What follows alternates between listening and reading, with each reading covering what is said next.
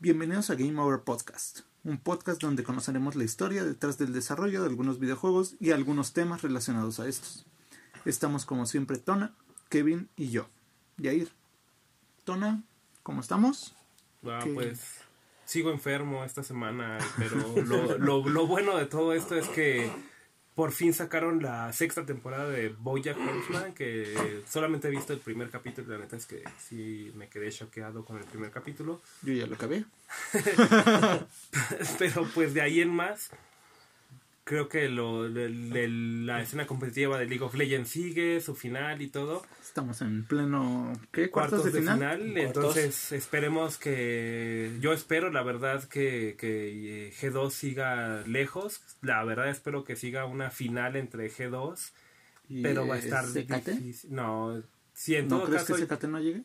es que si es eso va o sea por el grupo en el que están SKT y este G2 a lo mucho que pueden llegar ese a cuartos de final entonces va a ser sí o sí una final china ya sea este Fana no sé cómo se llaman estos güeyes chinos. Bueno va a ser la, la primera semifinal va a ser Invictus contra Fana no sé qué NFC algo así NFC. se llaman esos güeyes Bueno, va a ser una final buena. Va a ser una los final equipos buena. que están compitiendo ahorita traen buen nivel. traen buen nivel, por lo menos los que los que ya entraron van a traer buen nivel, entonces esperemos que, que sea Más una aparte final. que Riot siempre se luce con sus finales. O sí, esperando que salga este True Damage y ya después de ahí ya lo dejaremos para la que será siguiente semana Siguiente o. o dos semanas. O dos semanas para ver qué es lo que pasa. Ajá, pero ojalá, Pero ojalá y vamos. G2 siga lejos. Kevin, ¿qué pasa? ¿Qué, está, ¿Qué pasó esta semana? No, pues aquí medio pensando en días pasados, porque me enteré que, que nuestro buen amigo Crunchyroll ha hecho de cuenta como que High Guardian Spice nunca existió. No sé si supieron de ese tema y hace uno, uno o dos años. Tengo un vago. Sí, quisieron hacer una serie este Original. original, este totalmente según anime ellos, pero era mucho estilo cartoon, se metió mucha propaganda este feminista y así, ¿no? Y ahorita ya están haciendo como de cuenta que no existió. Total que no salió. Ajá. No, no, ya no se sabe nada, o sea, se Sí. estaba para estrenarse creo a finales del año pasado. Y no salió y No no, salió, se ha dicho no, nada. no. Y ya estamos a finales Y ahorita de ya este está año. haciendo de cuenta que no, que no existió porque están anunciando que van a hacer sus primeros este animes originales de ellos cuando se supone que era el primero. Ahora se asociaron con una web de cómics, este Webtoons, algo así se llama. Pero estos sí son como al estilo manga. Entonces van a ocupar sus historias para animarlas. Entonces, eh, pues, esperemos que les salga un poquito mejor. Ok, se eliminó eso. Así esperando a ver que le salga bien, a ver qué, qué prosigue. Ok. Esta semana vamos a hablar del desarrollo de Crash Bandicoot. El primer juego fue lanzado en 1996 con la idea de ser la mascota de PlayStation, como Mario con Nintendo o Sonic con Sega. Y pues todos sabemos cómo ¿Cómo termina la terminó. Sonic. Afortun- bueno, afortunadamente cómo termina la historia, no tan afortunadamente para Sonic, pero Pero bueno, Para Sega en uno de los tres está vivo. dos de los tres. técnicamente dos de los tres están vivos. Ajá. Uno está medio muerto y otro espera una película con una fea animación. Que ya la cambiaron, por Mm, sí, cierto. ya. Ya no se ve tan fea. Se filtró lo que supuestamente es el nuevo modelo de Sonic. Esperemos que No sea se real tan porque mal. varios, o sea, cuando salió el modelo feo de Sonic, varios hicieron su modelo como querían que fuera como... Y se veía mejor ser. que lo, Y que lo Por eso digo, Y- espero que sea oficial. Bueno, por ahí se filtró y se ve muchísimo mejor que. Y, y si tú, amigo que nos escuchas, fuiste de los que se quejó en redes sociales del modelo de Sonic, te, te tienes que ver obligado a ir a verla, ya que se tomaron la molestia De rehacer de todo. rehacer el, el modelo. Todo el Ya modelo mini- de Sonic. mínimo ir a verla para decir si valió la pena o, o también. Apoyar, aparte de cambiar Apoyar. el modelo, debiste cambiar la historia, amigo, pero pues ya podrás tener tu, tu Pero opinión. pues sí, como para apoyar. Pero al final del día sale Eh, Jim Carrey. y Jim yo- Carrey le está tirando paro a todo eso. Pues sí, pero puedes decir, yo me quejé del modelo que sacaron antes y gracias a que yo me quejé, Lo cambiaron. película- Lo cambiaron. ajá, sí. A lo mejor la película sigue siendo una porquería, pero Porque- gracias a que yo me quejé, están cambiando el modelo de Sonic. Y ya es. Y- Y de pagar mi entrada ya es un gracias. Sí, Sí, se agradece que hayan respetado la opinión del público. del público, que pensaron en el público, efectivamente. Pero saliéndonos del cine, Regresando a los videojuegos. regresando, De Sonic el Pelícano, por ejemplo. Crash fue desarrollado por Naughty Dog y distribuido por Universal Interactive Studios. Basado, basado obviamente en un Bandicoot, que es un marsupial que habita en Oceanía. Y fue seleccionado, no sé por qué en ese entonces querían escoger pers- personajes basados en animales raros, poco comunes. Como, Era como lo que se hacía Sonic, este, el demonio Sonic de era Tasmania. El, de- el demonio de Tasmania. eh, Y este- Es que- Knuckles, que, fue un Echidna, que creo que no tiene como tal nombre en español. Creo que es un Echidna. Era como para darle atención a los, este, a los animales pocos conocidos. Eh, pocos conocidos. Efectivamente, sí. Y pues en este Entonces caso escogieron dabas- a un Bandicoot. Que como dato curioso, no sé si lo toques, Sí, era un Wombat al principio. al principio iba a ser un Wombat. Mm, en la historia de Crash, nació de Crash nació detrás del experimento del Dr. Neo Cortex, con el propósito de dirigir a su ejército de animales mutantes, en los que tenemos a Kong el koala, Tiny, que es un tigre, tigre de Tasmania. También Eh, tenemos a eh, Pinstripe, que era una rata. una rata, Reaper Roo, Ripper que era Roo, un... que era un... ¿Qué era, qué era Ripper Roo? No sé, güey. Siempre lo vi como un perro ese güey. Ajá, era un y más perro. por Ripper Roo, porque Perru. ah, perru es Perro, un perro. es un perro. Tenía seis, seis años, ¿qué querías que pensara? en Sí, entonces? era un perro, tengo entendido, un perro. De hecho, dentro de la historia salió mal el experimento y Sí. eh, al hacer la mutación salió Pero mal. No se dice mal. por qué salió mal, ¿no? Según me acuerdo. No, Sí, no, como- de hecho, nomás la- fue falla, así, porque sí. Fue, ajá, fue como uno de los... Porque este güey está todo crazy y... Ajá, y fue uno de, de los hecho- primeros experimentos hasta donde yo sé de... De, De hecho, se supone Neocortex. que Crash también salió mal. Ajá. Crash también iba a ser un perro. pinche, este guion de anime, güey. El, el que iba a ser el líder de la banda terminó saliendo mal y volviéndose el rebelde. Ajá. Sí, es un típico, típico guion de los noventas. Mm. Pues sí. Y pues Crash no era muy brillante, se escapó. ¿Cómo vergas te vas a escapar de algo que no eres muy brillante? No güey? sé, güey. De no un genio malvado y te, te escapas de un genio malvado, güey. ¿Cómo, ¿Cómo es posible No esto? sé, tenía mucha confianza. Pues es un Bandicoot, así. güey. Es un Bandicoot, son inteligentes por naturaleza. Esas madres son este, nocturnas, güey. Sí, madres- son nocturnas, qué pedo, güey. Duermen en el día y cazan en la noche. güey. Es un animal muy raro. güey. como todo lo que hay en Oceanía.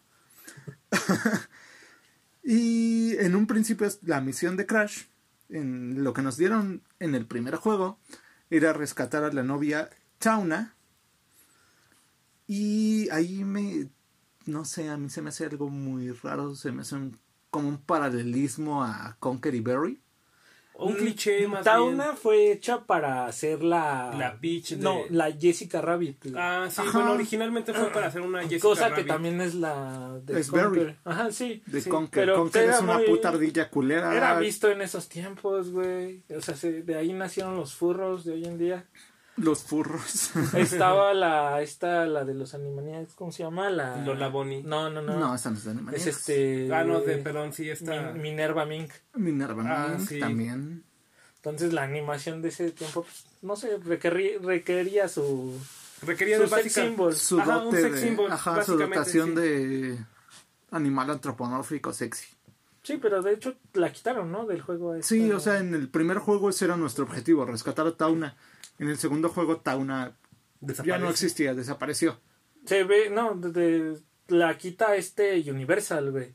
Le dice, ¿sabes qué? No me gusta, ¿qué van a decir los padres que están viendo sus hijos? Sí, que un personaje y le piden a, que, a Naughty Dog que, que Que haga la el rediseño del personaje. Naughty Dog lo hace y este... Y ya no, le- no, ya no Técnicamente les gustó, güey. Y la eliminan. Pues Ajá, sí. eliminan. De esa idea nació Coco. Pero Coco es su hermana. Ajá, Coco es hermana. Pero se. De la idea de un personaje femenino Sí, sí, sí. antropomórfico nació Coco. Ya no era la pareja de Crash, ya no hermana. era absolutamente nada, pero ahí tenías a tu personaje femenino antropomórfico. Una ¿Qué vez Ajá. perdón, perdón, perdón. Ah, después de nuestro objetivo de rescatar a Tauna, el objetivo era simplemente detener los planes de Cortex. No sabemos qué pasó con Tauna. Nada más fue eliminada porque... Simplemente Universal- fue eliminada de la en historia. esta y- historia Universal es el pinche enemigo a vencer, güey. Hijos de su pinche madre. Pero es que sí, Universal este se, se dio a la tarea como de decir esto es nuestro. De este Tú vas a hacer lo que yo quiera. ajá, Sí, o sea, se veían muy a, a de este es mi IP. ajá. Yo te estoy financiando y tú vas a hacer lo que, lo que yo quiera. Que no es tan chido porque en- cuando se anunció Crash, este Universal, de hecho es como, como gracioso porque eh, no me acuerdo que en qué 3 fue. Este Universal El del present- 96. 96 presentó se a presenta junto con Mario Ok, 64. nos estamos adelantando muchísimo. Ok, bueno, sigamos, sigamos con esto. Sigamos.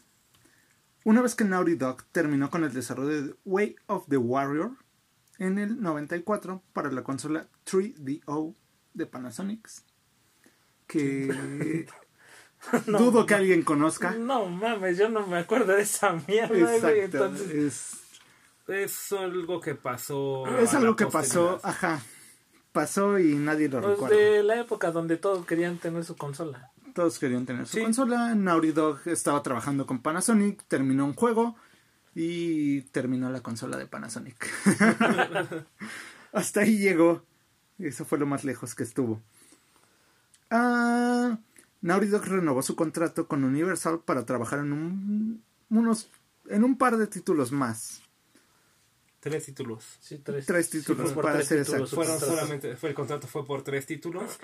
Y ahí fue cuando dijeron, pues, co- ¿qué vamos a hacer, no? Eh, en ese entonces lo, pues como siempre, ¿no? Las épocas era, este, que está dando en esta, en esta generación y eran los juegos de plataformas. Entonces Naughty Dog quería innovar sobre ese, Ese género. ese Sí, género entró a competir con lo que era Mario y Sonic en ese entonces y querían hacerlo diferente, una plataforma en 3D. que básicamente Naughty Dog lo que decía era pues bueno hoy en día lo que está lo- los juegos de plataformas son solamente un plataformas de izquierda a derecha en el que más bien que, que tenías no que, Sí, que va a no, avanzar en ese, avanzar en ese en- rango más más bien Ajá. Y de hecho cuando entran allí deciden a qué a qué consola se iba a dirigir. Pero estaba la PlayStation, ¿cuál Y- otra estaba? Estaba la consola de Nintendo, que es la Nintendo 64, que no se sabía todavía bien este, que era lo que, estaba tramando No se sabía que 64. esta, que estaban en qué consola estaban trabajando. ajá Y estaba Sega. Entonces, obviamente no te vas a ir con la Nintendo porque no sabes ni qué pedo. No, te vas a ir con Sega porque sus ventas van para abajo. Y se fueron con PlayStation. Qué cosa que decíamos, entró como para hacer la mascota, pero entró por accidente. Sí. Se estaba pensando en hacer una mascota para PlayStation, pero, pero, ellos no ellos, sabían. no dio la casualidad de que Naughty Dog llegó con su propuesta de un en ese entonces animal antropomórfico porque aún no tenían decidido qué es lo que iba a pasar Sí, y como no sabían qué es lo que iba a pasar después pues aceptaron la propuesta de Naughty Dog y a ver qué salía en algún momento del desarrollo se desechó el diseño de un juego llamado AIO Dinosaurus Dynasty, un slide scroller que iba a tener viajes en el tiempo y científicos que podían fusionarse con dinosaurios. Esa era la idea principal de Naughty Dog al entrar en relaciones con PlayStation. pero o sea, pues te- Era algo muy raro. No, sí está bien pinche extraño, güey. Era una idea muy, muy rara. ¿De quién Pero- fue la puta idea que se metió, güey? Porque no mames. Pero pues, güey, al final del día se, to- se retomó, güey, para el Crash 3. Que el Crash 3 se basó en los viajes en el tiempo, güey. viaje en el tiempo, pero no como nunca- tal. nunca Fue se una tomaron- idea muy... Es que Muy ambigua. Me dices, esta, esta madre es de viajes en el tiempo. No, pues sí, volver al futuro, este... Está de moda Está y de se moda. pueden fusionar con dinosaurios. ¡A su puta madre, güey! ¿Qué pedo? Me imagino acá los güeyes así como en la mesa de juntas, ¿no? Con un pinche kilo de coca ahí así todos. No, de- güey, aguanta, están ahí presentando. Simón, Simón. Dale, tú dale. Así de, está- están presentando su juego así de tenemos este juego de que va de, de viajes en el tiempo y ahí los directivos todos serios. Sí, sí, sí, sí, sí, sí, sí. Y, y también te puedes difusionar con dinosaurios. Huevos, ¡Oh, la verga, güey! Ah, Vas. su puta Che, idea madre. sacada de, de la manga sobre ahí la presentación Y el güey ni siquiera sabía. para ¿no? Hacerlo más interesante. Como que todo, verga, güey, no lo convenció los viajes en el tiempo. ¿Qué se me ocurre? Se pueden fusionar con, con animales y son dinosaurios. Dale luz verde, automáticamente. Sobres vas, tienes permiso de hacer lo que quieras. Solo hasta el 60%. Una vez desechada esta idea rara, Al 60%. ah, probablemente, No, porque no son Capcom. Sí, tienes razón. Ellos apenas iban empezando. A Capcom que- le gusta el 60, güey. estos ahí por estas fechas estábamos en el desarrollo como del 50% del Primer. Resident. Entonces, sí, todavía no se creaba Por la ahí ley vamos. de los 60%. Y al no tener una idea clara, clara de qué hacer todavía, se empezó a trabajar simplemente en un juego de plataformas. eh, y en una etapa temprana del juego, fue apodado como The Game of Sonic's Ass. El juego del trasero de De Sonic. Sonic, sí, claro. Sí, sí, Debido sí. a que constantemente teníamos que ver al personaje de espaldas. Era un juego de plataformas muy básico en ese momento y en el que veíamos al personaje de espaldas. Pero ahí es lo que estábamos mencionando, que justamente en Naughty Dog lo que esperaba era no un, un scroller de izquierda a derecha, o sea, Ajá, o sea, queríamos de- renovar. De, de a- frente hacia No sé qué. atrás, no sé cómo decirlo. Sí, sí, sí, o sea, como de Literalmente avanzar, avanzar hacia enfrente. avanzar hacia enfrente, exactamente, o sea, en un redundante, ambiente... pero sí. de- Ajá, en un ambiente... de Redundante, 3D. pero sí. Redundante, pero cierto. Es que en ese entonces podías avanzar hacia la izquierda. Sí, sí, Solamente, pero- o sea, solo de izquierda a derecha y estos güeyes dijeron cómo vamos a renovar el género, que de hecho es algo muy bueno. Es que porque- venían con idea nueva. Ajá, hoy en día, o sea, un, un plataformero en 3D, güey, no, no, jam- bueno, por lo menos, a menos de que quieran hacer como una, un guiño a la, la vieja escuela, Ahí no vas a avanzar, güey. este, ¿cómo se llama este juego? Night... No, no recuerdo el nombre. Mm, Era igual un plataformero, no tiene mucho tiempo, debe tener dos, tres años, que conservó este, este formato de estar viajando entre derecha e izquierda. El Hollow Knight. Eh, sí, esa madre. Bueno, Ah. aunque en realidad Hollow Knight es más bien como un, entre comillas, sucesor espiritual de DuckTales. Por eso es que... No, Hollow Knight, perdóname, estaba confundiéndome con el pinche... ¿Cómo se llama esta madre? El... El caba- básicamente en español es el caballero de la pala, no me acuerdo cómo se llama.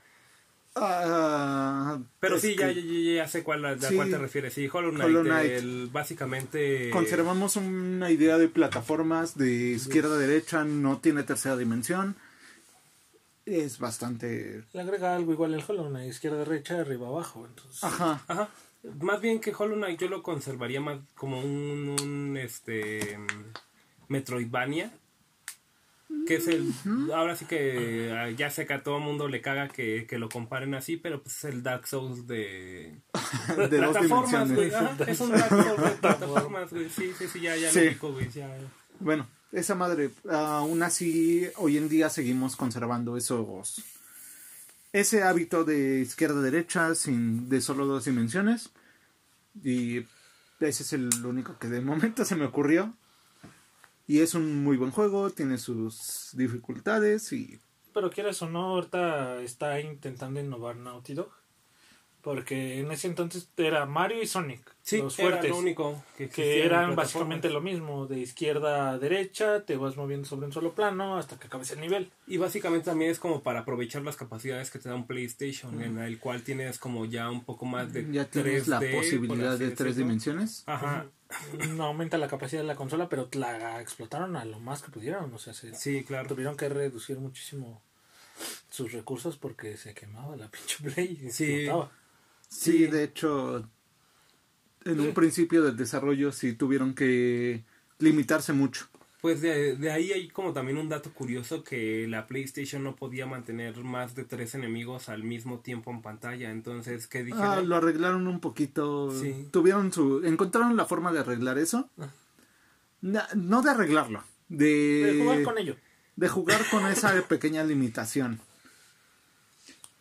El personaje principal, propuesto por el director de marketing de Universal, era un marsupial llamado Wally the Wombat.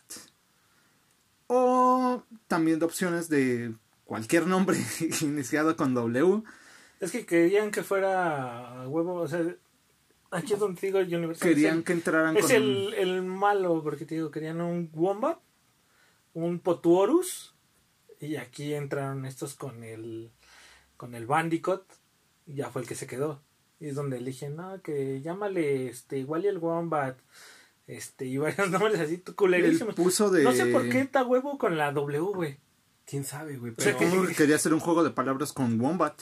pero pues es que también ahí al final del día lo que hizo Naughty Dog fue que dijo, o sea, hasta que no se presentó la, la situación en que Naughty Dog Ajá, dijo, los nombres propuestos por Universal fueron Wes, Woos o Woozy. En todo caso, cualquiera iba a ser un Wombat. Sí. Wes de Wombat, Woozles de Wombat o Woozy de Wombat. el Wombat era por Universal. Ajá, o sea, forzosamente, forzosamente querían, querían un Wombat. querían un Wombat y supongo que querían un juego de... ¿Y qué es un Wombat? Es un marsupial. A Igual. mí, a mí me suena como un pinche murciélago, güey. Sí, no sé por qué. eh, Lo sí, da primero esa que me llega a la pero mente no. es un murciélago, güey, un wombat. Ajá. Supongo, hay un Pokémon, ¿no? Sí. Seguramente, seguramente hay un puto Por eso- Pokémon Seguramente me- hay un puto Pokémon, güey. Hay No un Pokémon algo parecido. Hay un pinche Pokémon que es unas llaves, güey. No, es que creo que hay un Pokémon este con un nombre con W y por eso. Y es un. Es un Sí, puto murciélago. es un pinche- Golbat, ¿no? No, no, no. Hay otro. Eh, después de una. gen- de Creo que en la tercera generación salió este Pokémon. Sí, seguramente que Era una- a mí me hablas después de la segunda, no pendejas, güey. Sí, a mí también. Pero no. Hay otro Pokémon murciélago que estoy. No sé cómo se llama. Lo mismo, yo me quedé hasta la segunda. Pero estoy seguro de que tiene un nombre con W y probablemente por eso nos da la sensación de que es un murciélago. Pero no. ¿Alguien Es lo un. sabrá de ustedes, amigos? Y nos lo pondrán en los comentarios de nuestro nuevo Instagram. Cierto, qué bueno que lo tocas. Ah, ¿te fijaste? güey? Ya- ya- parece planeado todo eso, Parece que ¿no? planeé. Tenemos un Instagram nuevo. Nos pueden buscar como. Como guion ba- Como guion bajo. Como Game Game Over, guion bajo podcast. la Perdón, lo acabamos de hacer. Es la primera vez que lo dices. Ya pueden entrar, amigos. Chequen un poco de lo que hemos estado subiendo. Eh, Sí, de ¿verdad? momento, solo está un poco del episodio pasado de Resident Evil 7 y remake del 2. Y de este episodio. Pero, bueno, ahí vamos termina- empezando. Nos pueden buscar ahí. Ahí nos pueden dejar comentarios de. La estás cagando, la estás llevando muy chido. Bueno, ya ahí termina este pequeño corte publicitario. y continuamos con Autopublicidad. el... qué asco. Continuamos. Pero sí debe de haber algún Pokémon con W que es un murciélago. Estoy seguro. No recuerdo cómo se llama, pero estoy seguro de que es con W.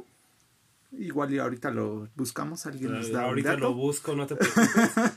Pero, bueno, antes de continuar, Ajá. este, hasta que, bueno, eh, Universal estaba aferrado que quería hacer un Wombat hasta que Naughty Dog- Dog entró y dijo, ¿sabes qué? De, aguántame, igual y sí, pero yo voy a ver qué pedo, yo voy a ver qué hago con mis cosas. Y contrataron a Charles Zembayas y Joe Persons para empezar con el desarrollo de personajes y escenarios. Es cuando le dices al pinche castroso, ¿no? De sí, sí, Ajá. güey, ahorita. Aguántame, este... Déjame ver si puedo hacer algo mejor de lo que tú quieres. Si no puedo, pues va, te acepto tu idea. Pero si sí puedo, pues te vas a la chingada. Ajá. Y ellos, estas personas a que contrataron, empezaron con el desarrollo. Para empezar, ellos no querían un personaje con W porque era una letra. No querían un wombat. No querían un wombat porque era un animal raro. Y la W Sí, porque los En- Bandicoot son súper conocidos. Claro, No, ¿quién no, no, no. conoce un puto Bandicoot hoy en día? güey? Un paramélido, güey. Un Que paramélido. de hecho ya, ya lo Ah, Ahí, ahí les va el dato, es un paramélido en español o un Bandicoot en inglés. Ya lo busqué y es este, sí, efectivamente existe un, un Pokémon que efectivamente se llama tal cual Wobat. y te dije, básicamente es una bola con alas, ¿no? Sí. una bola con Una alas, bola una con nariz pelos, de con puerco alas. y alas de murciélago, no sé a quién Por eso te recuerdo se un le ocurrió un pinche Pero bueno, Pokémon así, pero, pero, ¿por qué no querían una W? ahí, ahí está el Wombat. Simplemente, la W era una letra muy común en el idioma inglés. Pero no, o sea, lo que, yo te iba, lo que yo te iba a contar era que, o sea, hasta que Naughty Dog no se puso en el plan de que, ¿sabes qué? Si no me dejas poner a mi Bandicoot, yo me salgo del proyecto completamente. Eh, no, no, No. fue así. te Bueno, yo- Aquí yo no Tona no es el Mamaste, experto. Ahí no es el experto. Yo no sabía así hasta que Naughty Dog no se No. puso en el plan de que No. no, sé, que no se Mm, quedaba. eh, Yo lo un toco poquito después. más adelante Sí, sí, sí. en la historia, pero sí. Sí, es un poco... De hecho, de este Te- momento solo. Te confundiste diseñaron- yo creo porque sí hubo pedos con de que fuera un wombat o que, o que fuera otro animal. A este punto, este, simplemente Dog dijo: Ok, dejamos en pausa el El personaje. animal, ok. Deje- Y a ver qué me traes. vamos a dejar un personaje, un animal antropomórfico. Me gusta esa idea, pero no me gusta un wombat. Entonces siguieron con el desarrollo del juego, dejaron el personaje para después. Y de hecho su nombre tampoco se solidificó. No se decidió un nombre para el personaje, simplemente empezaron con el desarrollo del juego, escogieron un modelo genérico y empezaron a desarrollarlo. Sí, pues lo estaban trabajando desde cero. Iban, como decimos, a su nombre este clave, digamos, era el trasero de Sonic. Ok. Exacto. Ah, para el diseño de escenarios buscaban una estética orgánica y descuidada. Así que evitaron usar líneas rectas y esquinas de 90 grados. También se les pidió tener mucho cuidado en la empleación de texturas y quisieron lograr un impacto visual, impacto visual, basándose en los contrastes. Por ejemplo, se usaron colores que resaltaron mutuamente en niveles como Lost City y Sunset Vista, mientras que se usaron paletas de colores muy apagadas para niveles que tienen lugar en el castillo Cortex para reflejar su mente retorcida. Aquí ya todavía seguimos sin decidir qué marsupial es, ¿no? Ajá, ya tenían idea de que querían un marsupial a huevo. Querían usar un animal poco conocido. Se me hace raro que empieces tu juego sin tener decidido al personaje principal. No, es muy común. Es que, ajá, es más No, digo, a mí se me hace raro. parece. Es que básicamente O sea, lo bueno, que en desarrollo de videojuegos Ajá, es, es muy común empezar con el desarrollo. Tengo esta idea, quiero que el juego trate de esto. Y el personaje me vale verga. Después lo desarrollamos, pero el juego va a ser así. Ajá, primero es como el gameplay. Se tienen que Ajá. asegurar que el gameplay sea sólido, que el gameplay sea bueno y que Ya después vemos a quién va a controlar el jugador. Sí entiendo por dónde va, tienes que ver que juego sea divertido antes de, De tu que personaje. tu mascota llame la atención. Exacto. Y pues en eso fue. Tenían decidido que querían un marsupial poco conocido, que pues en Australia... O sea, ya tenían decidido, va a ser un marsupial antropomórfico. Tenemos esta paleta de colores que, que va, a contrastar va a con tener el, contrastes. ajá, con el escenario. Cosa que apenas igual se está empezando a, a explotar en este tiempo con la entrada de la nueva tecnología. En este caso, Tancentas tenías nada más puro mapa de bit. para esta sí. generación empezamos con el 3D. PlayStation, Nintendo 64, Sega Genesis. Que de hecho, sabes que ahora que lo pienso suena bastante lógico porque, por ejemplo, lo- si te das cuenta, los, los colores de un mapa, del primer mapa en el Crash, que es la isla donde Crash este, despierta, te, das, te das cuenta cómo contrastan sus...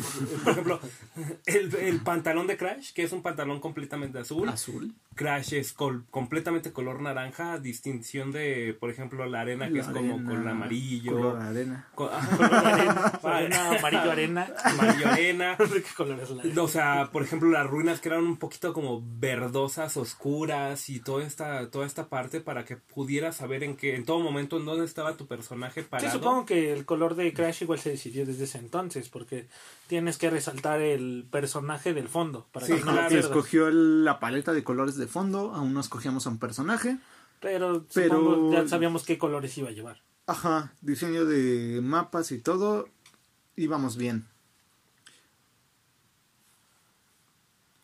Una vez que tuvieron un personaje, entre comillas, un modelo y una idea general de cómo serían estéticamente los niveles, el equipo dedicó tres meses en pulir lo que ya tenían. Recordemos que Naughty Dog empezó con un juego de plataformas común y corriente. Y... Sí, solamente avanzabas hacia adelante, o sea, Ajá. En ese entonces esa era la única idea que tenían Naughty Dog. nada más de cambiar hacia dónde caminabas. Ajá. O sea, empezaron Que ya lo volvía muy con, diferente a lo que estaba. pues, la tecnología en ese entonces. Ya les permitía eso.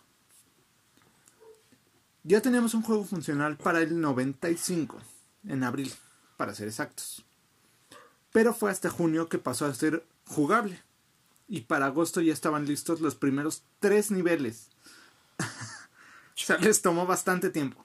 Abril, mayo, junio, julio, agosto. Cuatro meses para terminar los primeros tres niveles. Sin embargo, se dieron cuenta que eran muy difíciles para aparecer al principio y se trasladaron a una zona posterior del juego. Para uno de, uno de estos fue la central eléctrica de Cortex, que se quedó. No sabemos cuáles fueron los otros dos niveles, pero los primeros niveles, uno de los primeros tres niveles en desarrollarse fue la central eléctrica. Unos meses después se hicieron pruebas y se percataron de que habían muchas áreas vacías, ya que la limitación Bueno, la, Es que- la limitación que... güey? la Bueno, limitación técnica. Es que Ah, de la limitación técnica de al la final consola. del, ajá, al final del día, por ejemplo, no sé si han visto, yo no, me no, bueno, puse... sí, sí, termina tu idea. Ajá, yo me puse como a ver así del primer Crash, sobre el primer nivel como a cámara abierta, cómo funciona.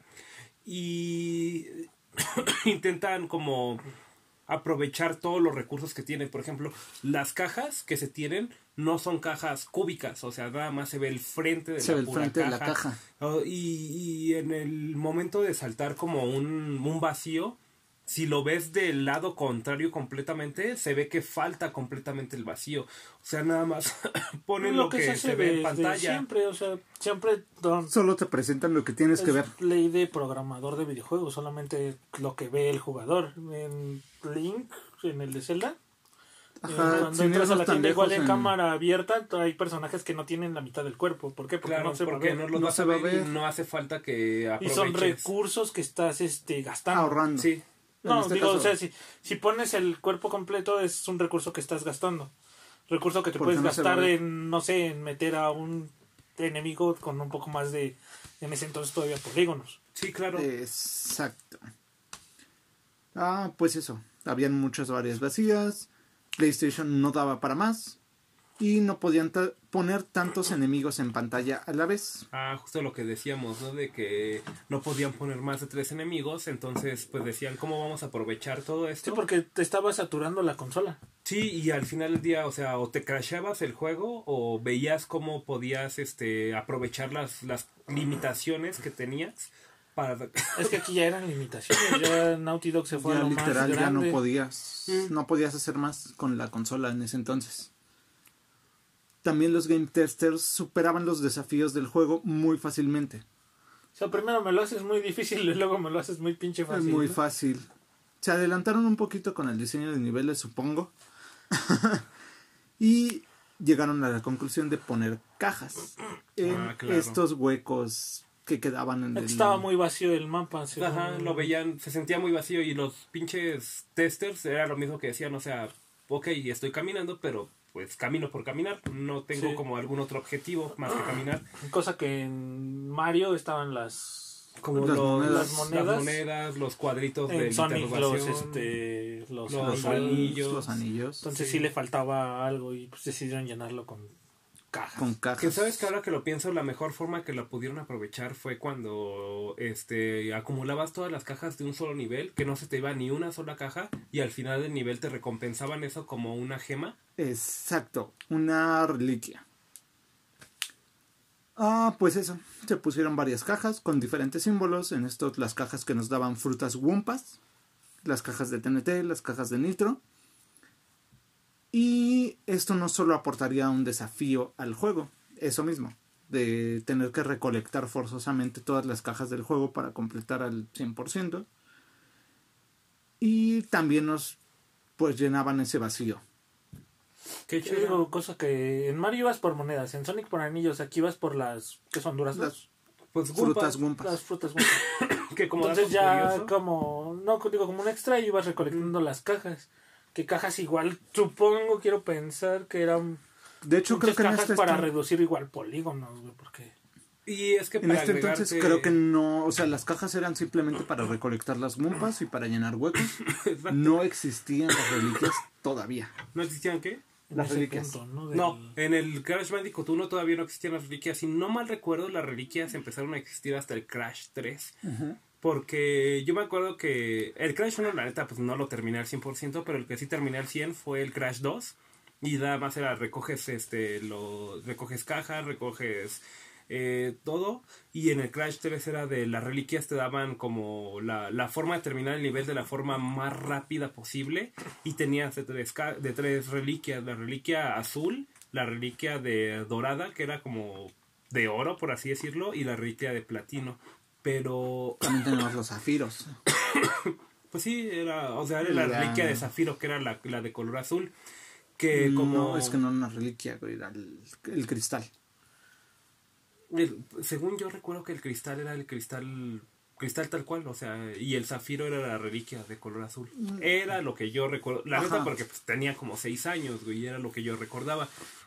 Que como dato también así, y este, es que en la en el remake que, que se hizo, ya los niveles del Crash 1 y Crash 2 Ya tienen sus propias reliquias. Sí, obviamente. Sí, claro, que se retomó en esa, en esa parte que la neta está muy chido y a mí que jugué el remake me gustó bastante. Bueno, pues estas cajas se volverían una característica de la serie. Que se agregaron nada más como para llenar el hueco. Y gracias a esta mecánica de romper, por fin se dio un nombre al personaje. Crash. Crash. Billy el marsupial. Billy, Billy. Billy porque no nos gusta la W. y que es lo, lo más contrario a W, la B. La- No, lo acabamos de sacar en este mismo momento, pero pues es la, lo más contrario a la W. la W es la M, no mames. Como me imagino acá, ¿no? De- Le vamos a llamar Mario, Bran- Mario Bandicoot. creo que ese nombre se, ve- se escucharía Ya bastante. está tomado. Ya, ajá, este, creo que. Mario ya está tomado, ¿no? Como de acá. No, pues la neta nos caga Universal. Y ellos quieren la W. Vamos a encontrar la letra más contraria a la W posible. La Billy. Va, me gusta. Y La otro Billy güey. no es una letra. Bueno, bueno, la C. ¿Qué empieza con C? Pues Crash. W, X, Y, Z, la penúltima, antepenúltima. Entonces, ¿qué te parece si mejor nos vamos a la tercera letra del abecedario? Ah, la verga, güey. Acá, no. ¿no? Boom, Güey, de güey, eso se me acaba de ocurrir, no lo tengo en el guion, güey. No mames, suena, suena bastante lógico, güey. Así de, ¿cuál es la letra que les gusta a ellos? La W. Ah, la, es la tercera letra antes de terminar. ¿Cuál es la tercera letra después de la, de la C? Vamos a idearnos una palabra con C. Crash. ¿Por qué Crash? Pues porque Crash es el sonido que hace cuando se rompe algo. Güey, te acabas de ganar un ascenso. Ya en serio. De la ruptura de las cajas salió el nombre de Crash. Sí, bastante obvio y sencillo, ¿no? Claro. Y en marzo del 96, Sony decidió publicar el videojuego, cuyo desarrollo pasaría a la versión alfa en el mes de abril. Y Crash Bandicoot fue presentado al público por primera vez en la E3 del 96. ¿Y a qué horas está la pelea por el nombre? Me acuerdo que pelearon por el nombre igual. Pues que creo que ahí Yo es no donde- encontré nada de eso, o sea, simplemente asignas el nombre y Universal Naughty- no es puso cuando le dijimos que Sí. Naughty Dog se puso loco. Se- Naughty Dog dijo básicamente, este, si no le pones Crash, yo me salgo del proyecto No, y hazle como ajá. quieras. Es sí, porque quería que se llamara Wii, Wii, no sé qué, el Wombat. Entonces, güeyes dijeron, ¿sabes qué? Pues, si no le si no me vas a dejar ponerle como yo quiero, no me voy a salir del proyecto. O sea, Es que ya Y me voy a Nintendo y hazle como no, quieras, ¿no? prácticamente así dijeron, o sea, ¿sabes Sí. qué? Me voy hasta que Universal dijo, pues, ¿sabes qué? Pues ni pedo, pues, Sí, ponle, ponle como se te dé la pinche gana. Y la verdad es que a mí me da mucho gusto que haya sido Crash Bandicoot porque como que controlar al Willy que de Wombat, es. güey. Suena como el... como- no, no sé si se acuerdan de este puto gato. Hay, hay un gato también que quiso incluirse en la... En el mundo del 3D, en las plataformas en 3D. Ay, no me acuerdo cómo se llama. Pero era un Sí gato ubico, naranja. Ajá, era un gato naranja, Sí, no sí, me sí. acuerdo ese güey. Que fue un fiasco total su juego. ¿Fue de Rare? No me acuerdo. No, seguramente no fue de Rare, porque Rare era, eran magos haciendo juegos en ese entonces. O sea, juego que tocaba ese entonces era un juego increíblemente bueno. Tenemos Conker, tenemos, Tenemos es- Banjo. Ba- uy, Banjo, que es una chulada de juego. Yo Pero me sí, encanta te, los te digo, Banjos, hubo pero una pelea sí, por el nombre porque a fuerzas querían su, su W. De hecho, querían llamarlo Willy el Wombat, que nombre que no estaba chido porque ya había un personaje en Tasmania que se Oh, llamaba tienes toda así. la razón, sí es cierto, sí me acuerdo de eso. Dato curioso, había Willy the Wombat y no lo pudieron registrar porque Willy the Wombat ya estaba registrado por Warner. Y y fue cuando Naughty Dog se pone así de perro y es como que, güey, así no, así no van las cosas. caso. Sí, le dijeron, ¿sabes qué? Pues, o lo, le ponemos así o me voy. O sea, eso fue la pelea por el nombre con Universal. Que te digo, toda la pelea de Naughty Dog siempre va contra Universal en esta historia.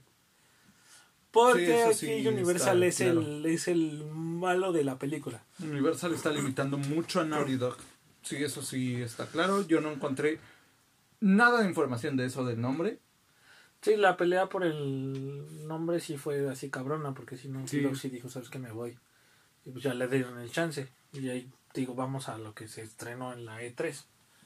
E3 del 96. Que de hecho era lo que yo le decía al principio. en esa E3, lo que lo que Universal fue, eh, o lo que hizo Universal fue de, este es nuestro juego. Nosotros estamos trabajando en esto y en ningún momento le dieron crédito a Naughty Dog sobre lo que estaba pasando.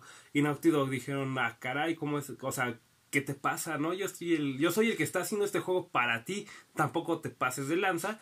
Y lo que hicieron en esa misma E3 fue que empezaron a como a repartir, ¿cómo se puede decir? Publicidad. Publicidad. Diciendo que ellos eran lo- la mente maestra detrás de Crash haz de cuenta en la E3 sale este Universal diciendo, mira mi juego que estoy haciendo. en su conferencia Este, de prensa. casualmente en ninguna publicidad, en ningún stand venía el nombre el logo Dog. de Naughty Dog. Y Naughty Dog dijo, ¿sabes qué? Ni pedo, güey, traste unos pinches volantes y vamos a repartirlos, ¿sabes qué? Y los repartieron, güey. De yo soy el que está desarrollando, esta es mi idea, es mi idea original de, de mi empresa y yo lo estoy haciendo. Y cosa que no le gustó porque de repente le dieron un panfleto al presidente de Universal. Entonces, este... Ups, para usted no. Sí, o sea, o le llegó el le llegó la publicidad de Naughty Dog y es, ¿y estos pendejos que están haciendo? Que de hecho, como ¿De ahorita... ¿Qué derecho tienen a decir que están haciendo su juego? Ajá, y es que es algo como lo que decíamos al principio de Resident, que las empresas se quedaban con el... ¿Cómo se puede decir? Como con el crédito de crear el juego. Y aquí creo que no le estamos dando el suficiente crédito a las, a las personas encargadas, que fue Jason Rubin y Andy Gavin, que fueron los... eran como los CEOs, por así decirlo, de Naughty Dog. Sí, que ellos eran como estaban las- dirigiendo completamente el juego. Exacto, ellos eran los que estaban llevando como las riendas de todo el juego. Y en este 3, o sea, se fueron puros problemas para el juego. O sea, de que no le dan publicidad a Naughty Dog. Viene Nintendo y saca Nintendo 64 anunciado junto con el Mario 64. y sabes que es curioso también, que no sé si lo tomemos, pero cuando de- después, primero salió como esta idea de Crash, después sale Mario 64 y todo el mundo empezó a atacar a Crash de que se estaba robando las ideas Sí, cosa que, Mario. como ya dijimos, este, Naughty Dog no sabía ni en qué estaba trabajando este Nintendo. Nintendo, ajá, Nintendo todo era el mundo de, por ah, su que parte. está robando las ideas, que no sé qué. Pero pues, era, el- digamos, su paso de Nintendo era súper, súper sneaky. O sea, no. Ajá. Nadie sabía en qué estaba trabajando. Sí, este, Sí. Nintendo en este entonces Y, estaba y en ese completamente entonces oculto. tampoco estaba de, de ah, te- bueno, ahorita sigue estando de, ah, te copiaste, güey, porque ahorita está mucho el espionaje entre empresas. Pero pues, ah, en ese entonces era como, güey, salió un mes después, ¿cómo te vas a copiar de algo que... Que salió un mes después y que ni siquiera nosotros sabíamos la... Ajá. O sea, de cosa qué que se estaba... mucho a Dog, güey. Sí, claro. Porque se le da como el reconocimiento a esos dos güeyes que eran los que estaban llevando todo el proyecto. Y la verdad es que se reconoce, o sea, es de reconocerse que esos güeyes estaban como implementando lo mismo que una empresa ya con todo el conocimiento que tiene Nintendo está creando para su juego de plataformas también en 3D. Sí, lo estaban haciendo a la par. a la par y sin saber qué es lo que estaba haciendo el otro. Ajá. Y eso la verdad es que es bastante bueno porque como, en- como industria Eran- en general estábamos diciendo que vamos por el mismo camino sin saber que estamos yendo por el mismo camino y eso es bastante bueno porque sabemos que estamos yendo por el camino correcto. Exacto. No, por una parte está bien, pero por otra parte pues entiende su enojo. Ujú. Sí, Completamente. Naughty Dog estaba to- en todo su derecho de... De quejarse, o sea, de re- reclamar lo que era suyo al final del día porque pues Nintendo Exacto. estaba llevando su propio proyecto secreto y Naughty Dog estaba llevando también su propio proyecto que básicamente apuntaban hacia el mismo lugar. Sí, digo que más por la innovación del plataformeo en 3D. Ajá, Es pues que es que. Es que le copiaste, es que aquí en Mario 64 están las moneditas. Y aquí tienes tus pinches Tus frutitas. frutas Wumpa. Gumpa, güey. Es lo mismo y no sé qué pedo y así. que básicamente no, no quiero tomarlo como una copia, pero sí es como una respuesta a Mario. Porque es que ni casual- siquiera eso, porque no puede ser no una sabían respuesta. porque Mario Es 64. que es así como, no, no puede ser una respuesta porque ni siquiera sabías cuál iba a ser la pregunta, güey. Pero al final del día, por ejemplo, la idea de que cuando Mario junta 100 monedas, tienes una vida.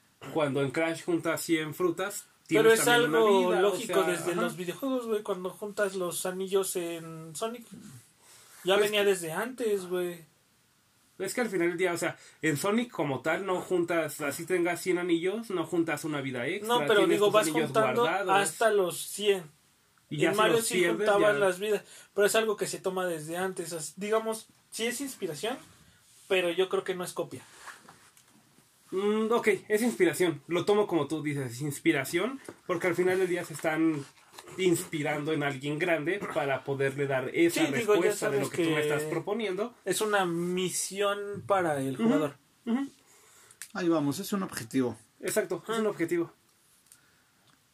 Para octubre de este mismo año, en 1996, comenzó el desarrollo de Crash Bandicoot Dogs. Oh, espera, Dogs. no, no, Dogs. Cortex. no les había comentado de... Sí saben por qué existen los niveles de rocas, ¿no? Y los niveles, este... Ah, claro, En claro lateral. que sí. Pero dinos, por favor. Ah, estos niveles se crearon, güey, para relacionar al jugador con Crash. Necesitaban que, o sea, no solamente vieras su espalda, güey, sino que te sintieras identificado. Al quererlo hacer la mascota de Sony, de la PlayStation, necesitaban que tú sintieras relación con él. Por eso Crash Tiene, esas tiene expresiones. tiene expresiones. Ajá. Ajá, porque ningún juego hasta la fecha Se tenía enfocaron en, en que Crash tuviera expresiones de primeras. Ajá, por eso se ve cuando la, la roca te va siguiendo, por eso se ve como Crash se espanta y corre más rápido. Lo ves o sea, tú de frente, lo ves en primer plano Ajá. corriendo hacia ti. Y algo que la verdad es que, o sea, en ese entonces yo lo veía como de, ah, no manches, o sea, yo un niño lo veía como de qué chido, o sea, la roca se acerca a ti y el personaje se espanta porque sabe que la roca está cerca de ti y sabe que puede llegar a morir.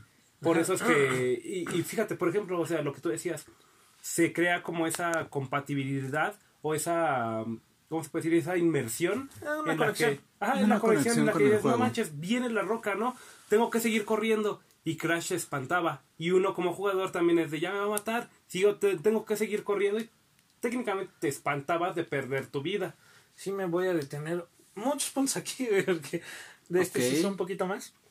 Cosa, no sé si te diga más adelante, porque creo que obviamente se ocuparon los mismos tipos de animación. Claro. Ajá. Para Crash se, ocupó la animación Vertex, güey.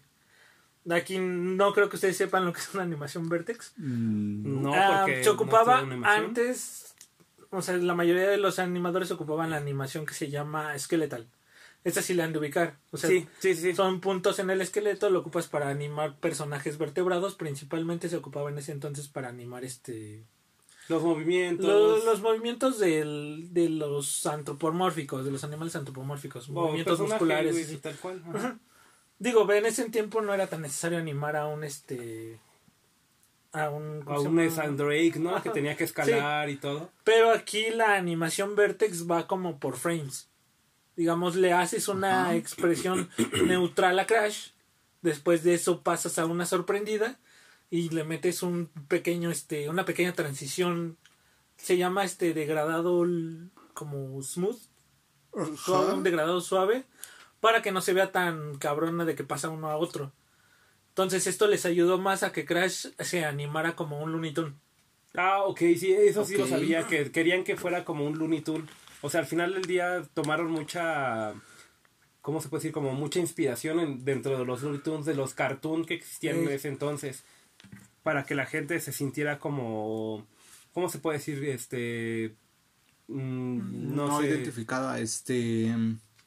eh, Pues sí, conocían el tipo de... Ajá, conocían el tipo de Sí, para animación que que, se estaba llevando este, en ese es que entonces. los Looney Tunes eran lo más en ese tiempo. Sí, Venías de, ahora sí que de los Looney Tunes, los, supongo que por ahí fueron los Animaniacs o fue un poco después. Ah, no, sí, debieron de haber sido en esas fechas.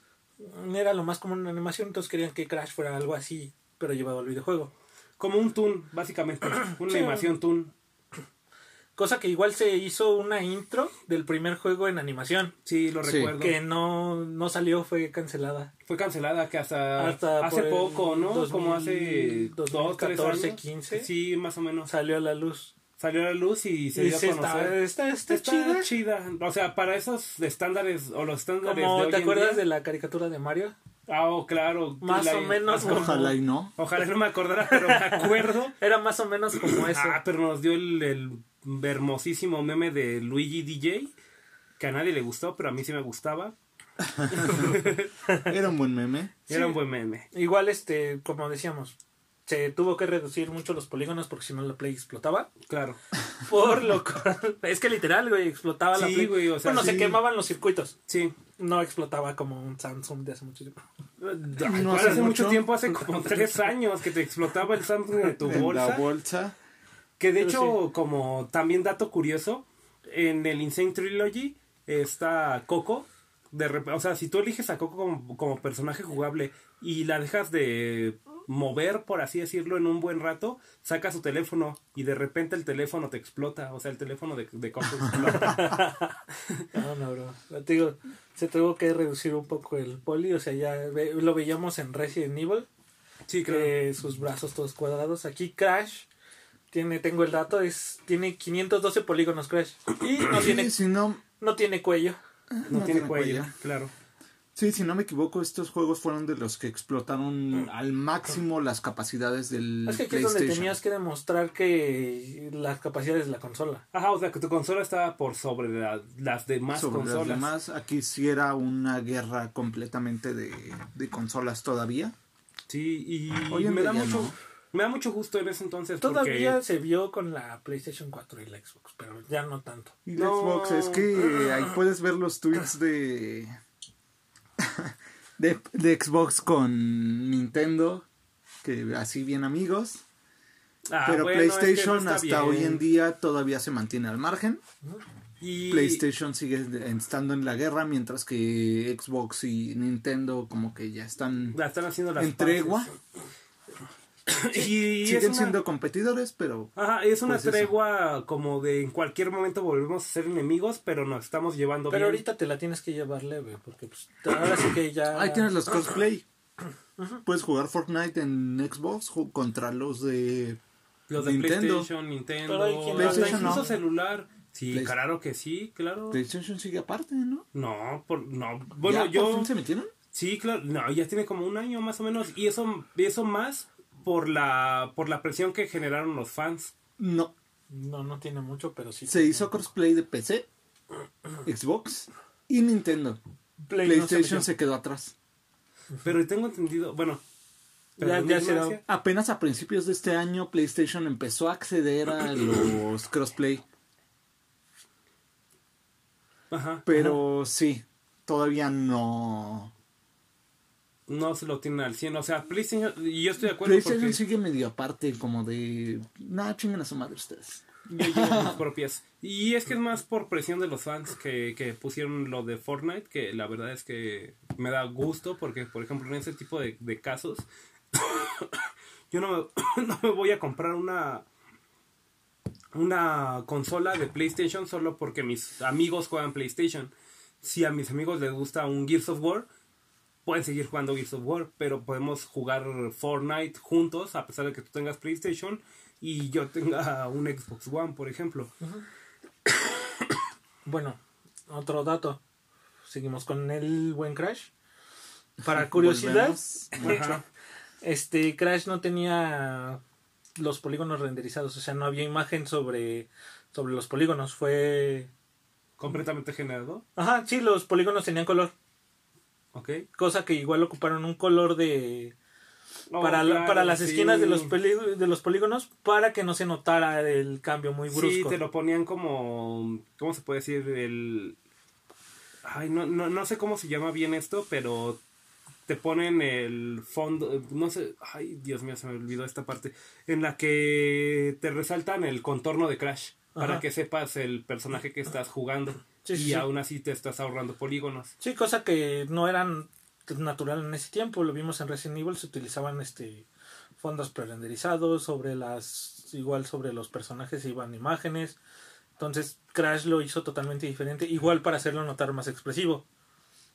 Y estábamos tomando, estábamos reduciendo Capacidades, por así decirlo. capacidades, estábamos Sí. aprovechando al máximo las, las capacidades, que capacidades reducías de, como decíamos de de las cajas que no era una caja como tal, nomás era un cuadrado. Este se fueron casi la mayoría a Crash.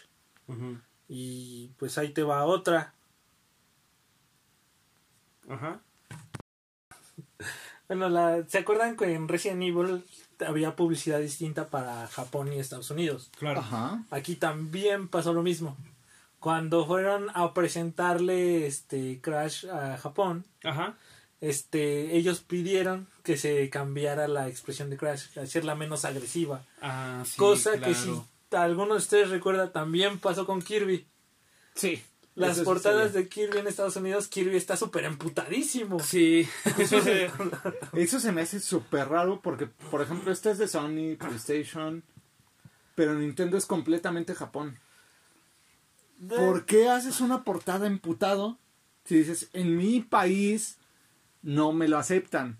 Güey, pero pues es que Estados Unidos, o por lo menos Es que- América, siempre está emputado, güey. Es diferente publicidad, es diferente Sí, país, entonces tienes que decir, tienes que llevar la publicidad al país. Ajá. O sea, se- el videojuego tiene que ser la Va a salir estética- para Estados Unidos, tiene que Tiene- salir emputado. Tiene- sí, es que O sea, Japón tiene que ser la estética kawaii. Entonces, Suena lógico para mí. de hecho, Crash pegó Sí. cabrón en Japón. Entonces, se hizo super publicidad. Y es que ahí lo tenemos, por ejemplo, también, este sí es neta un dato bien, bien curioso, güey, que eh, la, la, ¿cómo se puede decir? Directora de marketing en Japón se llamaba Megumi no sé qué madres, ¿no? Entonces, Megumi lo que hizo en Japón fue de hacer un baile para Crash. El baile se generó o se hizo tan famoso que es el famoso baile que Crash tiene en Crash 2. O sea, primero que nada se, se tomó en Japón para el primer juego. Entonces, como a los japoneses les gustó mucho ese baile, se tomó para el Crash 2. Que para la publicidad. Que era ese baile en el que dentro del juego, si te quedas parado, lo hace Crash Crash. empieza a bailar, ¿no? Ajá, que si, o sea, si en, el prim- si en el mismo nivel tú puedes juntar la gema y juntas el cristal, cuando Crash regresa del nivel, empieza a bailar. Entonces, lo que, lo, lo que sucedió aquí fue incluso otro dato todavía más curioso, es que en Crash Team Racing, eh, una de las... ¿Cómo se puede decir? Como de las este, chicas que te entregan el premio se llama Megumi. Ese nombre de Megumi se le puso a esa chica gracias a la, a la que llevó todo el, el- el- la publicidad en Japón. Por eso es que se llama Megumi y hoy en día podemos ver ese personaje jugable Megumi en, En el Crash que en Team Crash Team Racing. Racing. Bueno, ¿cómo se llama? Nitro Kart. Ah, no, Nitro Crash. Kart fue el. Crash fue el, ajá, pero el, el remake básicamente. El remake del El remake CTR. del, del CTR que podemos jugar hoy en día, que se obtuvo el personaje ahí en el segundo pase de Sí, batalla. el que salió junto con, el, con esta. no, el primero, el primer pase de batalla El que salió con Tauna y las otras tres este, chicas de... No, que me acuerdo de Megumi. Megumi es la única que me acuerdo, güey, porque pues, es la, la waifu, la waifu que, que, que te Es entrega. la azul. La azul, ajá. Está bueno, aquí una el azul y la verde. Ajá. Ya estamos viendo cómo Crash ya empieza a ir para arriba. Sí, tanto en Occidente como en Oriente. Y aquí Bueno, es donde ajá. Universal dice, ¿sabes qué? Hazte otro juego. Sácate el Crash 2, por favor, porque teníamos un contrato de tres juegos. ¿Sabes qué? Willy el Gombat no, no funcionó, pero Crash sí. Crash me gusta, me gusta Crash, este... ¿Te acuerdas cuando te dije que le pusieras Crash? Fue mi idea, güey. Ajá, ándale, pinche Universal, güey, cómo se pasa de verga. Pero pues sí, básicamente fue lo que pasó. Ok, lo que dijimos hace como media hora, 20 minutos. Perdón, güey, es que es Japón. En el 96 comenzó el desarrollo de Crash Bandicoot Dogs. Docs. Otra vez, igual como lo dijimos hace como 20 minutos. Ah, chale, no te vuelvo a interrumpir. Voy a hacer mi propio podcast con juegos de azar y mujerzuela. Y bailes de Crash. Y bailes de Crash 2. Cortex Straight Back. Para este juego, Andy Gavin, el que mencionabas hace rato, Ajá. Desarrolló un nuevo motor gráfico. Game Orients Objects Lips 2. Ok. Ah, sus siglas eran Gold 2. Ah, no se la quebró para, para, para el motor. Y era tres veces más rápido que el motor del primer juego. Y tenía la capacidad para soportar 10 veces más fotogramas de animación Qué chido. y el doble de polígonos por objeto. En un principio, él consideró poner neblina en los, en los niveles de jungla, pero se descartó la idea en cuanto los medios comenzaron a criticar a los desarrolladores que se valían de la neblina para dibujar menos polígonos por pantalla. Oh, sí, claro, típico caso de Silent Hill. Ajá. Dijeron, nah, estas güeyes están poniendo neblina Están para, trabajando menos. para ahorrarse trabajo. Y Naughty Dog dijo, no mames, Eh, pito, ahí tienes tu... no lo necesitamos. Se vería vergas, pero no lo necesitamos. No te voy a dar el gusto de no te poderme voy a dar el criticar gusto por de eso. criticarme a mí, culero. Ajá. Entonces le Es lo que quitaron... tiene Naughty Dog, ¿no? Sí. Sí, y, y es que la neta desde ese entonces No, lo sí que ves. sí es muy perro el dog. Sí. Naughty Dog sí está en todo, güey. y esto- entonces, sí está checando. Ah, están criticando que los desarrolladores hacen esto, entonces no lo vamos a hacer.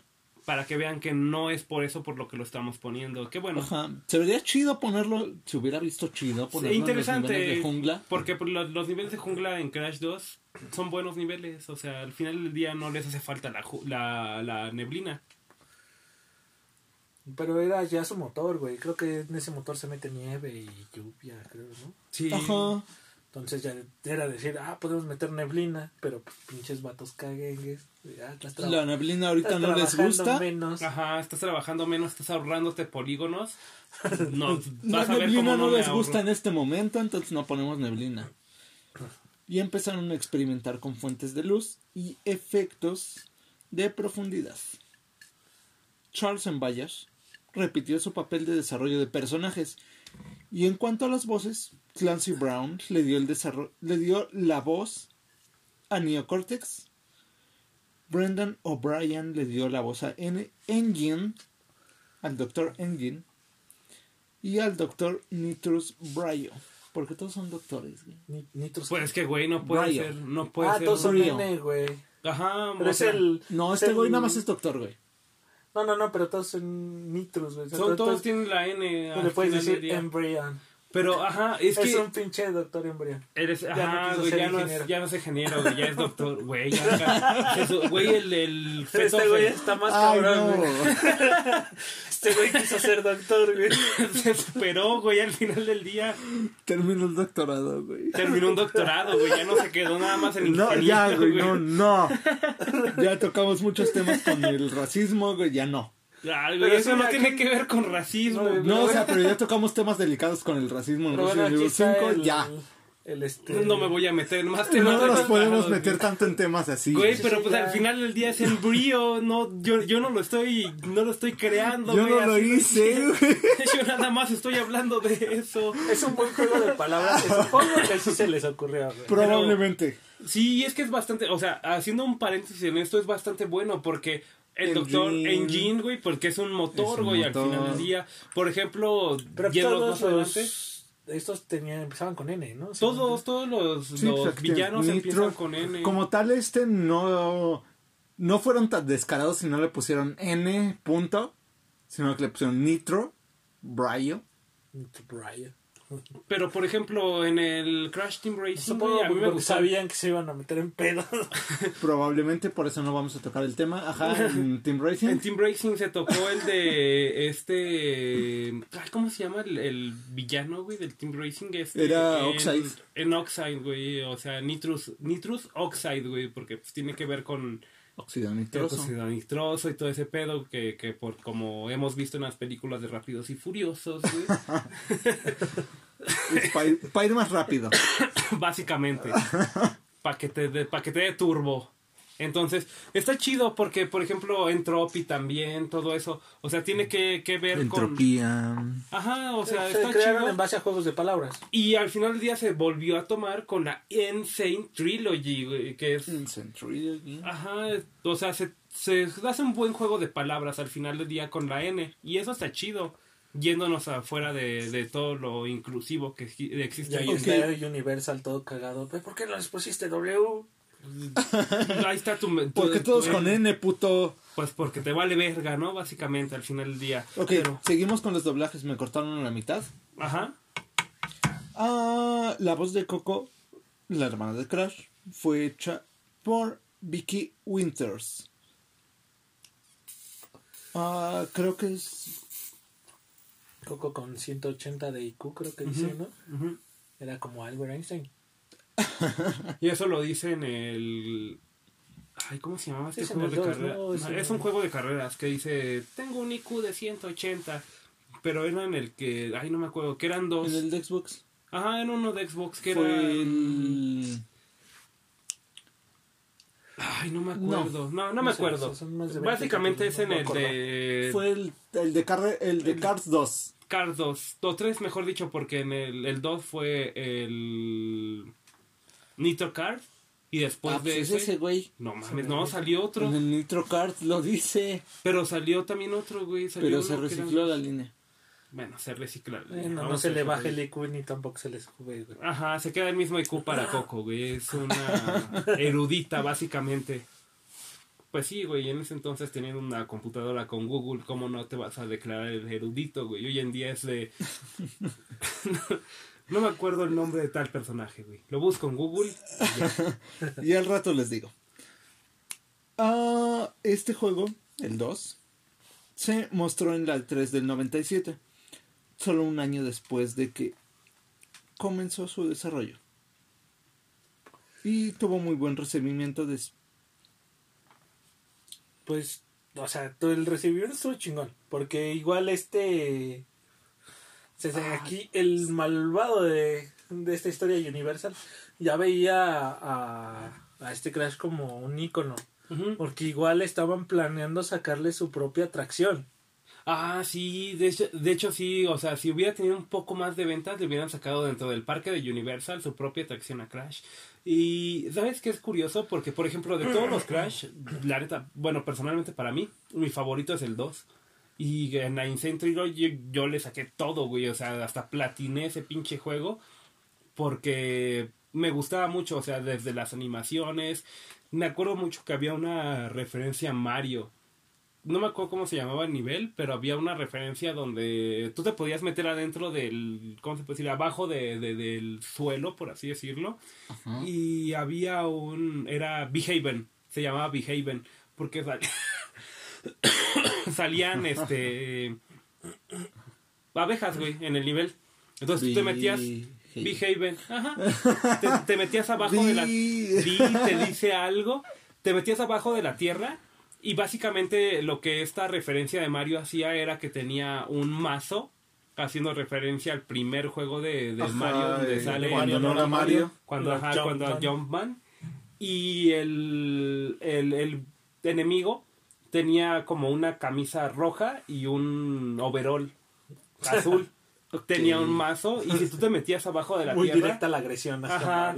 Y entonces lo que hacía era que si te veía abajo de la tierra te pegaba. Entonces lo que tú tenías que hacer era como evitar eso, salir y cuando salías te atacaban las abejas. A mí me gustaba mucho eso porque desde que yo lo vi, o sea, desde que yo era niño decía, ah, no mames, es una referencia a Mario Bros. O sea, yo no, lo- no lo notaba tan agresivo como, como era en ese entonces la... ¿Cómo se puede decir? Como la... La competencia. Ajá, la competencia de, eh, güey, metimos a Mario aquí, güey, y, y estamos Pues matando no se ve tan mal. No, no se ve mal. O sea, No se le ve da, mal, se le ve da como un guiño. homenaje. Ajá, un homenaje. Y a mí me gustaba porque yo decía, ah, no, mames, ese güey es Mario, güey, tiene un pinche martillo, güey, y tiene un overall y una camisa roja, güey. a mí me gustaba. Ok.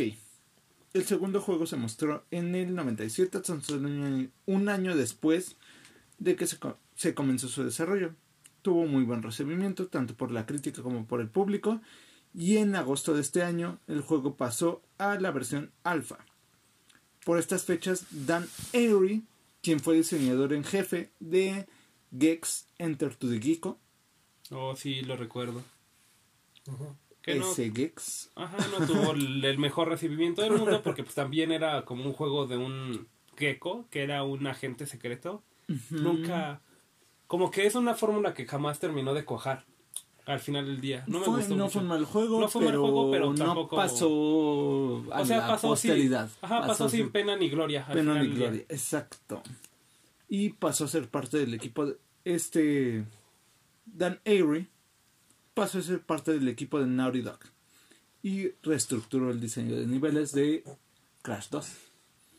Él nada más como que les dio una checada, ah, esto no me gusta, esto sí, esto hay que cambiarlo, esto no.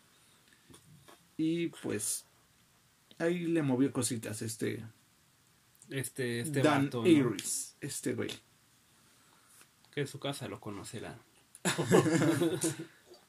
Así como el primer juego, Cortex Strikes Backs, fue un éxito comercial. Y ese cómo no va a ser un éxito comercial, güey. Tenía un nivel en el espacio, güey. Me encantaba ese puto nivel que era bien perro difícil, pero está muy chido. Estaba muy chido. De hecho eran como dos o tres, ¿no? Eran En como el dos o tres. nada más. O Ajá. sea, sí le dieron un lugar, pero era muy, muy poco. Bueno, por el éxito que tuvieron estos dos juegos predecesores, dieron inmediatamente luz verde a una tercera parte, Crash Bandicoot Warpath. El desarrollo empezó en enero del 98 y en un tiempo récord de 10 meses y medio, Naughty Dog terminó el juego. Su puta madre. 10 Güey, meses y medio, diez güey, lo meses y terminaron en medio. chinga. Sí, no manches. Los programadores, ahorita vamos a ver por qué lo terminaron tan rápido. Sí, sí. Andy Gavin y Stephen White White, güey, otra vez volviendo al, al racismo y todo, güey. y Greg Omi trabajaron en tres motores distintos para este juego, en los que dos de estos eran tridimensionales y estaban pensados para los niveles de aviones y moto acuática, mientras que el tercero era para niveles de moto para darles un estilo de simulador de conducción y a su vez se dotó de Crash de una sombra. Por fin se le dio una sombra como realista por petición de los productores de Sony, ya que no querían ver un punto negro pequeño siguiéndolo constantemente. A los niveles de avión se les quiso dar un estilo arcade, programando a los enemigos para que se situaran frente al jugador para darnos una pequeña ventana de tiempo para poder atacarlos antes de, que ellos empezaran a atacar. Una vez terminado el juego, las reliquias fueron introducidas como coleccionables para incentivo a la rejugabilidad. Sí, aquí es donde, se, como decías hace rato, se introducen Sí. las reliquias. Igual lo del punto negro me recuerda mucho a las caricaturas, ¿no? Que la sombra siempre era un La pinche- sombra era un punto, un círculo Un negro círculo. abajo del personaje nada más. Sí, era un low poly. Era nada más ahí una imagen siguiéndolo y ya. Pero ya empezamos a agregar una sombra más realista, ya te empieza, se empieza a ver la tecnología. A como seguir, avanzando. por así decirlo, la- en este caso la sombra. Ya se ven las progresiones en la tecnología. Ajá, y sí. pues al final ya está chido porque te sientes un poco más inmerso al juego cuando ves que dices, ah, no, ahora mira, fíjate cómo la, la sombra se mueve igual que el personaje cuando va caminando. Ya se va. Es que es cosa de tecnología, cómo va avanzando ya. Porque, no sé, pasamos del puntito negro Ajá. típico a, a no manches, ahí ya, ya se ve bien la sombra, se está viendo mejor el juego, vamos hacia adelante. Y esto está creciendo, o sea, se- es como va creciendo la tecnología. Ya están. Naughty Dog sigue explotando la consola lo que da. Y es que justamente como decíamos al principio, o sea, Naughty Dog vio cómo es que podía en el primer juego explotar las capacidades máximas y ahorita le Innovar. pones una sombra y le sigues eh, como innovando sobre la misma consola en la que ya estabas trabajando al principio. Exacto. Aunque inicialmente Naughty Dog había firmado solo para tres juegos, habían empezado a trabajar en el Crash Team Racing al mismo tiempo que empezaron Warped, con la idea de que el primer juego en ser terminado fuera lanzado como el tercer juego del contrato. Sin embargo, el desarrollo de CTR había empezado al mismo tiempo y estaba tan avanzado para cuando Warped terminó que se decidió, se de- decidió terminar con este también. Aquí es donde tuvieron problemas. Sí, no tuvieron problemas porque fue un. O sea, fue caluroso. de Naughty Dog. Tenemos que hacer tres juegos. O hacemos una tercera parte o hacemos uno de carreras. Entonces, empezamos a desarrollar al mismo tiempo el juego de carreras junto con la tercera parte. Sí, pero lo que yo iba es que al final del 2, dato curioso, tuvieron este problemas con el clima. Ah, Sí. El clima llegó a una temperatura de 37 grados centígrados. Aquí traigo apuntado el dato. O sea, súper caluroso. Imagínate una, un cuarto lleno de computadoras trabajando a lo más que dan con 37 grados centígrados y de repente, ¡pum! se te chinga el aire acondicionado. Sí. O sea, se- eh, ya empiezas a correr el riesgo de se me apaga esta computadora y pierdo El progreso que había pierdo el progreso de este trabajador X, digamos, por no poner un nombre. Le pierdo a este vato, volvemos a la sombra. Pero este vato que llevaba la sombra, chin, ya no tengo sombra. Entonces agarran y lo que hacen, güey, es agarran unas cubetas con hielos Y las ponen en las computadoras para y que... un pinche ventilador, güey. Ajá. En lo que un cabrón llegaba a arreglar el puto aire acondicionado, güey. Y sabes que es curioso porque justamente cuando Universal dice, ok, ya me hiciste tus tres juegos que teníamos contratados, pero como tienes este cuarto juego entre comillas, No, pero aquí todavía no, no, no pasan a ese. Apenas decidieron que, que van a ser los dos, ¿no? bueno, yo tenía entendido que ya cuando cumplieron el Sí, contrato de los según tres yo juegos, fue a la mitad del, del, 3. Ajá, los mandaron este como de ya acabamos nuestro contrato eh, y como no tenemos este espacio para ti, vete a literalmente una Sí, pero es que aquí un pasillo. vu- vuelve el juego. villano, el villano Universal de esta historia. Pero o sea, se- fue súper acá de, de Naughty Dog. Dijo, ¿sabes qué? Ya no quiero hacer juegos con Universal, pero sí quiero hacer juegos con Sony. Ah, ¿sabes qué? Pues, ¿qué crees? Este, ya no tengo espacio para ti, se lo voy a dar a este nuevo equipo de desarrollo. No tengo el dato de quién fue. Pero todas sus computadoras, todos sus cubículos, es este, vámonos para acá, aquí tienen, chicos, trabajen. Y todo lo que es el grupo de Naughty Dog trabajando en un pasillo. Sí. Y era súper incómodo, también so- como con la parte en la que llegabas y los de Universal así como que los veían de tú ya no perteneces Ah, aquí. estos ya-. Pinches traidores. Ajá.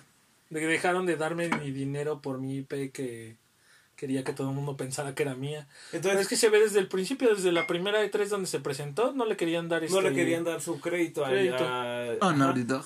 a Naughty Dog. Y entonces lo único que nos deja esto es que ya saben amigos, cuando vayan a ver la próxima película de los Minions, cuando se estrene mejor ni siquiera vayan a verla porque ya saben qué tipo de empresa es Universal. Es que es lo que buscan todas las empresas, dinero. O sea, no, no los voy a culpar por buscar dinero, pero sí por el maltrato que le dan a una A Un un estudio. a un estudio que la neta sí te ayudó. Ajá, y la neta puso tu nombre en alto, porque ¿qué era lo primero que te decían los juegos de Crash? Que decía Universal. Universal, Studios Interactive Productions, güey. Y ya después te decían un juego de Naughty Dog. La cajita con el logo de Naughty Dog. Ah, sí, En qué el CTR. veía. Era muy bonito, sí. Sí, y aquí empezamos con el... Bueno, en este caso decidieron empezar el desarrollo de los dos, a ver quién acaba primero. Acabó primero el 3 y el CTR, el Crash Team Racing, pues ya estaba como en un... Supongo que ya habían pasado el 65% porque, Porque no no, los cancelaron. no los echaron para atrás. No, No, no, era, era Capcom. Capcom, no. sí, No ya sabemos que la regla de Aquí Capcom. Capcom. te lo regresa, güey, Universal te quita tu... Te quita Te tu, quita tu te espacio. quita tu espacio. tu espacio de trabajo. Entonces, en este caso, pues, ya estaban como a un 70-80% de desarrollo. Dijeron, pues va, acaba tu juego. Y, Y te lanzamos vas. los dos. Lanzamos los dos juegos. Y ese, la verdad, yo no encontré desarrollo del Crash Team Racing. Solo fue eso. De que pues estaba en desarrollo al mismo tiempo que el 3. El 3 terminó antes.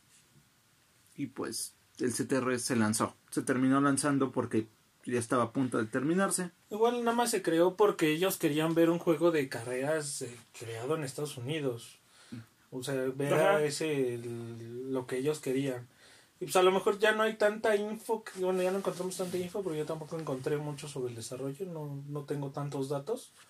Más que uno, dos datos curiosos por ahí. En este caso pues, se, se quiso hacer un juego parecido al Sí, por ejemplo. Mario Kart. Ujú. Pues es más que nada como una respuesta, ¿no? A Mario Kart y justamente lo que dice Kevin, que se quiso hacer como un juego de carreras este más occidental, que en el que compitiera con Mario. Que de hecho es curioso, o sea, al, al día de hoy que tenemos ya el remake del Crash este Nitro Fuel, este, es una forma que- es una fórmula, perdón, que se ha mantenido bastante fresca. O sea, Pero el día es que de es la hoy- misma fórmula para los juegos de carreras. O sea, si te das cuenta, todo que- viene desde Mario. Es Pero que es Mario que creó Mario un- género de kart. No. Sí, o sea, encuentras Mario cre- creó un género de karting. tu pista, digamos, básica y vas encontrando este power-ups. Vas a encontrar Power-ups, power-ups. nitros, este... Y es un género totalmente. Entonces de aquí se agarran, ellos lo que hacen es que hacerlo para lo estadounidense, digamos. Y ese es el dato que traemos. También antes de que sigamos con el nitro, que no tenemos mucho, pero ahí va. Este, del 2, cuando salió la copia pirata en Japón. Ah, sí, Curiosamente- que eso no lo, no lo tomamos en consideración. Sale la copia pirata en Japón, Naughty Dog se da cuenta y como Naughty Dog es bien perro, sacaron dieron a- su nombre a, a Trash Bandicoot, a Fake Crash. a Fake Crash, que así lo llamaban ellos, Tra- Trash Bandicoot, que es un Crash este con cejas más pobladas, este una dentadura diferente, que obtenías, bueno, que empezaba a salir en niveles después de ganarle a, a Cortex y obtener todas las gemas. Ajá, dos. todas las gemas en el 2. Ya Sí. empezaba a salir, era un pequeño guiño a, ah, pinches piratas. Pero, y, y es curioso porque cuando el equipo de Naughty Dog viajó a Japón, fue que se encontraron con un, puelu- un peluchito de Crash, pero el Crash justamente tenía esas cejas pobladas. Y técnicamente no estaban haciendo un plagio porque pues no era el mismo personaje. Sí, nada. La típica regla de le cambio algo y ya no es el mismo. Ajá, y entonces lo que ellos dijeron fue de, ah, qué, qué gracioso, no es nuestro personaje, lo están plagiando, entonces vamos a meterlo dentro del juego y ya una Y vez... ya no puedes hacer plagio. Ajá, y ahora me, Plagio me de debe plagio. regalías. Plagio. Ajá. Y entonces, eh, justamente ellos se les hizo muy gracioso y lo metieron dentro del juego, poniéndole y utilizando una vez más el juego de palabras en lugar de Crash, cambiándole por la T que sería Trash Bash. Y pues se conocía más bien como Fake, Fake Crash. Crash en otros lados, pero ellos sí Ajá. lo manejaban como el Trash Bandicoot. El Trash Bandicoot, ajá. Del juego de carreras, tengo que. Hubo un error con el- las líneas del pingüino. Ajá. Las líneas de diálogo, no sé si. Del Penta Penguin. el Ajá, Penta se Penguin quedaron en que. inglés. Mm, No tanto, sino que en unas dos líneas decía. Ey, no, ¿cómo, es- cómo era? Decía algo así como de aquí me tengo que reír. o No, algo decía así. EA, este, pingüino. EA 2, pingüino. Cosa que se arregló para ya la versión este, europea. O sea, pero era un fallo en la programación. nada Que de más. hecho es curioso porque en el, en el remake se tomó esa parte y, o sea, lo juegas hoy en día y se siguen teniendo esas dos líneas. Incluso, por ejemplo, como en ese entonces era una, un personaje desbloqueable solamente por truco, Por código. Un Por código, de botones. un código de botones, solamente así lo podías des- desbloquear. Igual en el Crash, este... Nitro Fuel, que es el remake, se desbloquea igual, solamente con el código. Y tenía una, una parte en la que, por ejemplo, en el, en el CTR original, se veía la máscara de, de Uka Uka, si no mal recuerdo, era la es máscara el mala. malo. Este, pero al momento de activarla se veía la máscara de Aku Aku, que era la máscara bueno. buena básicamente.